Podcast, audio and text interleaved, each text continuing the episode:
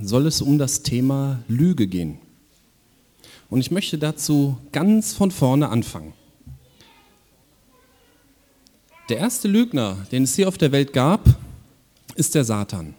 Er erzählte Adam und Eva, dass, wenn sie von der Frucht des Baumes der Erkenntnis essen, sie so sein werden wie Gott. Nun gibt es ja nicht wenige, die den Satan für eine Fantasiefigur halten, so wie ein Osterhasen oder ein Weihnachtsmann oder so. Allerdings bekommt jedes Kind, dem vom Osterhasen oder vom Weihnachtsmann erzählt wird, bekommt ja irgendwann heraus, dass es die gar nicht gibt. Ne? Man malt dann die Eier selber an, die man dann findet und so. Wie ist das denn nun mit dem Satan? Kann man auch so leicht herausfinden, ob es ihn gibt oder nicht? Immerhin glauben viele Menschen Satans erste Lüge, wie es in der Bibel steht. Wenn sie Gelegenheit haben, wollen sie ihr Leben vollkommen selbst in die Hand nehmen. Ne, ein Spruch aus der Werbung ist, was gut für mich ist, weiß ich selbst am besten. Und sie wollen sich keinerlei Autorität unterwerfen. Sie wollen sein wie Gott, zumindest für ihr eigenes Leben, sich keinem höheren Maßstab unterwerfen. Wenn ein Mensch religiös ist, dann zimmert er sich sein Glauben so meist irgendwie zusammen, so wie er es will, oder nimmt das vielleicht, übernimmt etwas Zusammengezimmertes von einem anderen. Für Gottes Eingreifen bleibt da oft kein Platz. So will ich glauben und nichts anderes kann richtig sein. Und dieses Denken findet man oft auch so bei sogenannten toleranten Menschen. Sie akzeptieren jede Religion, die unverbindlich genug auftritt. Aber wenn man ihnen mit Jesus kommt und sagt, Jesus ist der einzige Weg zu Gott, dann ist die Toleranz oft zu Ende. Gott darf halt meine Vorstellung nicht übertreten. Und damit bin ich mein eigener Gott. Damit bin ich so wie Gott, wenn meine Vorstellungen für mich absolut sind. So, nach diesem kurzen Exkurs, ich glaube, ich gehe mal eine Stufe tiefer, bin ich näher am Mikro, aber naja. Nach diesem kurzen Exkurs möchte ich mit euch ein bisschen das Vorgehen des Satans zum Thema Lüge betrachten. Der Satan wird ja in der Bibel auch der Vater der Lüge genannt damals bei dem Gespräch mit Eva an dem Baum und da sagt er zu ihr in 1. Mose 3, Vers 1, hat Gott wirklich gesagt, von allen Bäumen des Gartens dürft ihr nicht essen? Also, der Satan hat damals gesagt, hat Gott wirklich gesagt, von allen Bäumen des Gartens dürft ihr nicht essen? Er sät Misstrauen, indem er Gott eine falsche Aussage unterschiebt. Wäre Quatsch, wenn sie von keinem Baum essen dürften, würden sie ja verhungern. Und dieses Misstrauen das er sät, das wirkt bei Eva. In Vers 2 und 3 sagt sie, von den Früchten der Bäume des Gartens essen wir. Aber von den Früchten des Baumes, der in der Mitte des Gartens steht, hat Gott gesagt, ihr sollt nicht davon essen und sollt sie nicht berühren, damit ihr nicht sterbt. Eva verschärft und verändert Gottes Gebot. In ihren Augen steht der verbotene Baum auf einmal in der Mitte obwohl er gar nicht steht. In der Mitte steht der Baum des Lebens. Und sie sagt, sie dürfen die Früchte nicht einmal berühren, obwohl da Gott auch nichts von gesagt hat. Und sie ist nun offen für Satans Lüge und lässt sich dann auch betören, ist von dem Baum. Ne? Sagt dann ja, klasse Frucht, sie isst, gibt Adam auch. Wie hätte sich denn nun richtig verhalten sollen? Ist denn Misstrauen, ist das grundsätzlich falsch? Führt Misstrauen grundsätzlich dazu, dass man Lügen annimmt? Und wir finden ein Beispiel für den richtigen Umgang mit Misstrauen, finden wir im Neuen Testament. In Johannes 1, Vers 45 erzählt Philippus, nachdem er von Jesus in die Nachfolge gerufen wurde, dem Nathanael, wir haben den gefunden, von dem Mose im Gesetz geschrieben hat und die Propheten, Jesus, den Sohn des Josef von Nazareth. Er bezeichnet Jesus damit als den Messias, auf den fast alle Juden in der damaligen Zeit gewartet haben. Und Nathanael antwortet, kann aus Nazareth was Gutes kommen? Man kann hier seine Skepsis geradezu spüren und sein Misstrauen. Aus Nazareth? Ha! Kann doch gar nicht sein. Und Philippus antwortet nur, komm und sieh. Und Nathanael geht mit und lernt Jesus kennen und nimmt ihn als Herrn an. Nathanael ist also in seinem Misstrauen nicht stehen geblieben, sondern er hat, ist damit zu Jesus gegangen. Er war bereit, es auszuräumen. Und Eva hätte es ja genauso machen können. Die muss ja nicht von dem Baum essen. Gott hat sich in dem Garten ja dauernd aufgehalten. Hätte ja auch sagen können, geh ich, geh, da rede ich jetzt mal mit Gott drüber, was du mir gesagt hast. Es war interessant, aber Mal gucken, was er dazu sagt. Da hätte das Misstrauen ausgeräumt werden können. Aber das Misstrauen hat sie offen gemacht für Satans Lüge. Und das ist ein ganz wichtiger Punkt. Manchmal ist der Belogene an der Lüge mitschuldig. Die Menschen glauben ja zum Beispiel alles gern, was die Bibel und Gott irgendwie lächerlich oder zweifelhaft macht. Wie das Eva ja auch gemacht hat. Ist komisch, ne? Aber leider haben sie dann nicht den Mut, mit Gott über diese Zweifel zu sprechen. Und oft trauen sie sich auch nicht, mit anderen Menschen darüber zu sprechen. Und was Leute auch gerne glauben, ist, dass man leicht reich werden kann. Das ist ein ganz komisches Phänomen. Anlagebetrüger, die also versprechen 10% Rendite ohne Risiko, kein Problem, da gibt es immer Leute, die ihn glauben. Ihr habt das vielleicht mitgekriegt in Albanien, dass ja die ganze Wirtschaft, das ist ja alles ein riesiges Chaos. Das lag einfach daran, da sind Firmen, die haben auch so irrsinnig hohe Renditen versprochen und haben die Renditen immer mit den neuen Einlagen bezahlt. Ne? Haben immer neue Kunden gekriegt, mit dem, was die gegeben haben, haben die die alten dann bezahlt. Das muss natürlich irgendwann zusammenbrechen. Und deswegen ähm, ist, haben echt ein Großteil der Albaner äh, ihre Ersparnisse verloren. Die haben das geglaubt.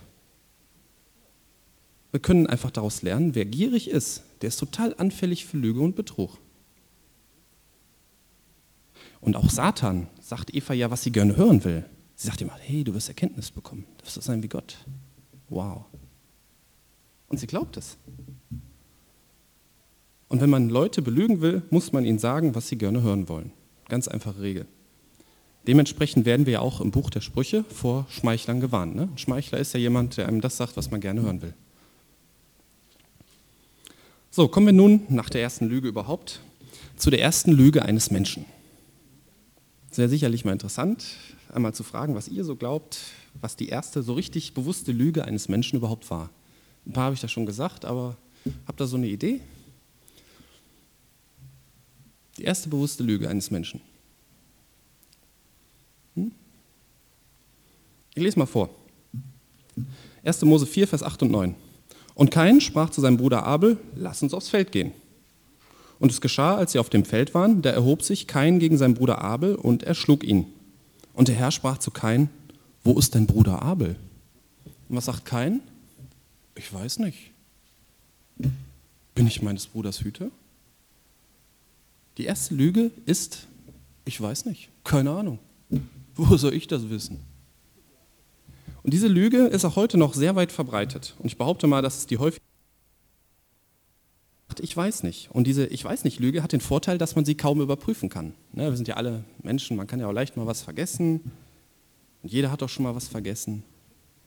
Und wenn man mal so guckt, ähm, wenn man eine Zeitung liest, dass irgendwelche Politiker oder Wirtschaftskapitäne, die dann so im Grunde von einem Untersuchungsausschuss aussagen müssen, die sagen total oft, ich weiß nicht, oder ich kann mich nicht erinnern. Ich hatte da einen Blackout oder so. Und versuchen sich damit aus der Affäre zu ziehen. Meistens klappt das auch. Und das Problem ist, es kann ja auch wirklich so sein, dass sie es vergessen haben. Nicht jedes Ich weiß nicht ist eine Lüge, ist ja klar. Das kann ja wirklich so sein. Und deswegen kann man es kaum überprüfen. Deswegen wird diese Lüge so häufig benutzt. Und ein weiterer wichtiger Punkt ist, dass man mit so einer Ich weiß nicht Aussage auch ausdrückt, ich habe mit all dem hier gar nichts zu tun. Ich weiß, ich weiß von nichts. Und es hat ja jeder Mensch ein Gewissen, das zwar häufig durch eigene Sünde und, und durch die Umwelt ganz schön verbogen ist, aber so ein gewisses Restempfinden für falsch und richtig, das ist immer noch da. Und jede Sünde rührt dieses Gewissen dann doch nochmal auf.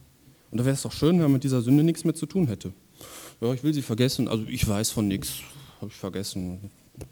Ist so lange her, ein weiterer wichtiger Gesichtspunkt von Kains Lüge ist, dass er lügt, um eine andere Sünde, halt Mord, zu vertuschen. Das ist natürlich ein häufiger Anwendungsbereich. Ne? Jeder, nahezu jeder, der ein Verbrechen begangen hat, versucht es durch Lügen zu verbergen. Einfach aus Angst vor Konsequenzen für seine Tat. Ich weiß von nichts, ich habe mit all dem hier nichts zu tun. Ähnlich wie Kain sind auch die Brüder von Josef in 1. Mose 37, Vers 12 folgende vorgegangen. Sie haben ja ihren Bruder Josef nach Ägypten verkauft und haben aber vorher sein Hemd zerrissen und mit Tierblut beschmiert. Das haben sie dann ihrem Vater gezeigt. Guck mal, das haben wir gefunden. Könnte das von Josef sein? Wir wissen eigentlich von nichts. Wir kamen vorbei, lag da so rum und so. Guck mal. Und der Vater Jakob glaubt ihnen. Bei diesen Beispielen, bei Kain und Josef, haben die Lügen übrigens nichts genützt. Das kam dann später doch raus. Ein weiterer Zweck von Lügen ist, dass man nicht lügt, um etwas zu vertuschen, sondern dass man lügt, um ein Ziel zu erreichen. Dazu gehört häufig Betrug, wie ich das auch vorhin im Beispiel Albanien da ausgeführt habe. Manche haben ja Hemmungen, Menschen zu betrügen, aber haben keine Schwierigkeiten damit, Steuererklärungen zu frisieren oder Versicherungen zu betrügen. Man sieht ja dann bei sowas auch kein trauriges Gesicht und deswegen erscheint es dann auch leichter. Aber wir sollten bedenken, was Gott zu Kain sagte, bevor Kain den Mord beging. In 1. Mose 4, Vers 7. Wenn du aber nicht recht tust, lagert die Sünde vor deiner Tür. Und nach dir wird ihr Verlangen sein, du aber sollst über sie herrschen. Widerstehen wir der Lüge.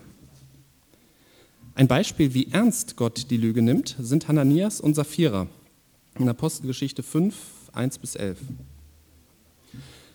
Ein Mann aber mit dem Namen Hananias, mit Sapphira seiner Frau, verkaufte ein Gut und schaffte von dem Kaufpreis beiseite, wovon auch die Frau wusste. Und er brachte einen Teil und legte ihn nieder zu den Füßen der Apostel. Petrus aber sprach, Hananias, warum hat der Satan dein Herz erfüllt, dass du den Heiligen Geist belogen und von dem Kaufpreis des Feldes beiseite geschafft hast? Blieb es nicht dein, wenn es unverkauft blieb? Und war es nicht, nachdem es verkauft war, in deiner Verfügung? Warum hast du dir diese Tat in deinem Herzen vorgenommen? Nicht Menschen hast du belogen, sondern Gott. Als Hananias diese Worte hörte, fiel er hin und verschied. Und es kam eine große Furcht über alle, die es hörten. Die jungen Männer aber standen auf, füllten ihn ein, trugen ihn hinaus und begruben ihn. Es geschah aber nach Verlauf von etwa drei Stunden, dass seine Frau hereinkam, ohne zu wissen, was geschehen war. Petrus aber antwortete ihr, Sag mir, ob ihr das für so viel das Feld verkauft habt. Sie aber sprach, Ja, für so viel. Petrus aber sprach zu ihr, Warum seid ihr übereingekommen, den Geist des Herrn zu versuchen? Siehe, die Füße derer, die deinen Mann begraben haben, sind an der Tür und sie werden auch dich hinaustragen. Sie fiel aber sofort zu seinen Füßen nieder und verschied. Und als die jungen Männer hereinkamen, fanden sie sie tot und sie trugen sie hinaus und begruben sie bei ihrem Mann. Und es kam große Furcht über die ganze Gemeinde und über alle, welche dies hörten. Das Delikt der zwei, das würden wir wahrscheinlich eher als harmlos bezeichnen. Sie haben halt etwas gespendet und ihre Tat als etwas größer dargestellt, wie sie wirklich war. Sie haben halt ein bisschen dicker aufgetischt. Sie hätten ja auch die Wahrheit sagen können. Was ich zum Beispiel, wir geben von dem Erlös des Feldes, geben wir 70 Prozent oder wie viel das auch immer war und behalten den Rest. Das wäre ja überhaupt kein Problem gewesen. Petrus sagt ja hier, ist dann eure Hand, nachdem er es verkauft hat, war ja euers. Aber sie wollten sich so etwas richtig Tolles darstellen, als Leute, die alles geben. Und ich glaube, Gottes Strafe fällt hier so hart aus, weil es einer der ersten Sünden, also zumindest die erste überlieferte Sünde der Gemeinde, war. Und die Lüge sollte direkt als eine ernste, gefährliche Sache wahrgenommen werden. Mir fiel es schwer, Beispiele im Alltag zu finden, wo man lügt, einen Vorteil zu bekommen, um einen Vorteil zu bekommen, der ihm sonst nicht zusteht. Also mir fällt da nur Steuererklärung und Versicherungsbetrug ein. Mir fiel es aber leichter, Beispiele für Lügen zu finden, indem man Schwierigkeiten umschiffen will. Und dazu möchte ich einen Auszug aus einem Artikel aus einer Elternzeitschrift zum Thema Lüge vorlesen. Ihr wisst ja, Sonja ist wieder schwanger und da muss man sich ja als angehender zweiter Vater auch ein bisschen informieren. Und habe ich halt auch in der Elternzeitschrift gelesen. Ich kann mich hier mal outen, ist auch ganz gut. Das ist aus der Elternzeitschrift Mai 98, Seite 54. Ja. Das ist ein Artikel zum Thema Lüge. Dennoch tun wir, wohl eher unbewusst, alles, um unsere Kinder zum Lügen zu erziehen. Sie müssen Danke sagen, auch wenn sie ein Geschenk, das dritte Kegelspiel an diesem Geburtstag, super blöd finden. Sie müssen der zickigen Hausmeisterin einen guten Tag wünschen, auch wenn sie ihr lieber die Krätze an den Hals wünschen würden. Wir erzählen ihnen Geschichten von Geistern und Feuerdrachen, von Riesen und Zauberstäben, auch wenn es weder das eine noch das andere gab. Wir lassen uns von ihnen am Telefon verleugnen, weil wir keinen Bock drauf haben, mit der grässlichen Tante Uli zu quatschen. Wir schwindeln unseren Kindern vor, die Weihnachtsgeschenke kämen vom Christkind und die Ostereier hat ein geheimnisvoller Superhase bemalt, eigenfotig. Wir bringen unsere Kinder am Freitagabend zur Tagesmutter und sagen ihnen, dass wir bald wieder zurück sind und bleiben drei lange Nächte fort. Wir dichten uns fürs Wochenende eine fiebrige Halsentzündung an, nur damit wir nicht schon wieder zu den Schwiegereltern müssen. Und wenn wir unsere Kinder zum Zahnarzt locken, dann behaupten wir ohne Zittern in der Stimme, es würde überhaupt nicht wehtun. Kurzum, wir lügen und schwindeln, flunkern, wir schönen und vertuschen, wir dichten um, erfinden und mogeln den lieben langen Tag als ob wir nur darauf aus wären, unseren Kindern zu zeigen, was für ein knetbares Ding doch die Wahrheit ist. Und denken Sie vielleicht, ich gehöre zu jenen Eiferern, die Wahrheitsliebe und Ehrlichkeit über alle anderen Tugenden stellen, vor allem auch über die Tugenden der Höflichkeit, der Rücksicht, des Mitleids und der Nächstenliebe. Das tue ich natürlich nicht. Mir ist durchaus bewusst, dass unser Miteinander ohne all die kleinen Lügen sehr hart und kalt wäre. Und dass die Welt der Kinder um ein gutes Stück trister werde, gäbe es nicht die wunderschönen Geschichten von Riesendrachen, Feen und verzauberten Prinzen. Dieser Artikel geht dann noch weiter und der Autor erläutert aus seiner Sicht, warum man mit der Lüge bewusster umgehen soll. Also ich war durch diesen Artikel echt irritiert, muss ich echt sagen. Ich meine, ich mache viele Fehler, sicher, ich werde auch noch immer viele Fehler machen, mein ganzes Leben lang. Aber ich möchte eigentlich nicht, dass, so wie der das schildert, dass das in meinem Leben Realität wird. Und ich möchte eigentlich auch nicht, dass, dass meine Kinder solche Lügen als was Selbstverständliches kennenlernen. In diesem Artikel finden wir ein Sammelsurium an Lügereien aufgezählt. Da wird zum einen mit einer Lüge der Kontakt zu einer schwierigen Person vermieden indem man sich am Telefon verleugnen lässt oder hier, ne, ich bin so krank, ich kann nicht kommen. Nun wird mancher entgegenhalten, ich will ja keine Zuneigung vorheucheln, die nicht da ist, also vermeide ich lieber den Kontakt. Hört sich auch plausibel an. Der Fehler an dieser Denkweise ist, dass Zuneigung oder Abneigung nicht etwas Statisches, etwas Festgefahrenes sein muss. Ein wiedergeborener Christ hat von Gott ein neues Herz bekommen. Und damit kann man sich auch schwierigen Leuten stellen. Da kann man seine Schwierigkeiten mit Gott besprechen. Herr Jesus, eigentlich habe ich jetzt total keine Lust, mit Tante Uli zu sprechen. Aber wenn sie mit mir sprechen will, möchte ich bereit sein und mich auch von dir verändern zu lassen, dass ich besser mit dir klarkomme. Und verändere sie bitte auch. Aber sind wir bereit, unsere Zu- und Abneigung Gott hinzulegen und uns verändern zu lassen? Oder leben wir nach dem Motto, oh, vor 20 Jahren hat die ja ziemlich doof verhalten, also ist sie heute auch noch doof tragen wir vielleicht auch noch Unvergebenes mit uns herum. Die hat mich verletzt und deswegen kann ich nicht leiden. Warum finde ich die eigentlich doof? So eine Selbstprüfung, die ist oft unangenehm. Besonders, falls einem dann auch klar werden sollte, ich sollte eigentlich auch mit Tante Uli mal drüber sprechen. Das ist natürlich einfacher, den Kontakt zu vermeiden und zu sagen, hm, ich bin nicht da, ich bin krank, hm, ich bin auf dem Mond oder sonst irgendwo. Auch das Nicht-Leiden können von Nachbarn, wie bei der oben erwähnten Hausmeisterin fällt in diese Rubrik. Nehmt euch vor, nehmt euch vor Gott vor, sie zu segnen und für sie zu beten. Und dann ist es auch keine Lüge mehr, ihnen freundlich guten Tag zu sagen. Und Kinder durch Lügen vor Schwierigkeiten zu bewahren, ist einfach Unsinn. Die Schwierigkeiten verschwinden dadurch ja nicht. Sogar unser Jonas, ne, anderthalb Jahre, versteht es schon, wenn man ihn auf Schwierigkeiten vorbereitet. Wir haben zum Beispiel nie damit angefangen, heimlich zu verschwinden. So nach dem Motto, halt ihn mal eben im Wohnzimmer fest, Joe sondern wenn einer von uns weg muss, dann sagen, sagen wir ihm das und wir haben auch so ein Winkritual davon. Ich stehe dann unten im Treppenhaus und Sonja hält ihn dann oben fest. Man, wenn ich Glück habe, winkt er auch zurück, aber meistens lacht er. Und dann, dann weint er auch nicht mehr. Oder letztens mussten wir auf seinen Finger, er hat sich da so bös geschnitten, mussten wir ein neues Pflaster kleben.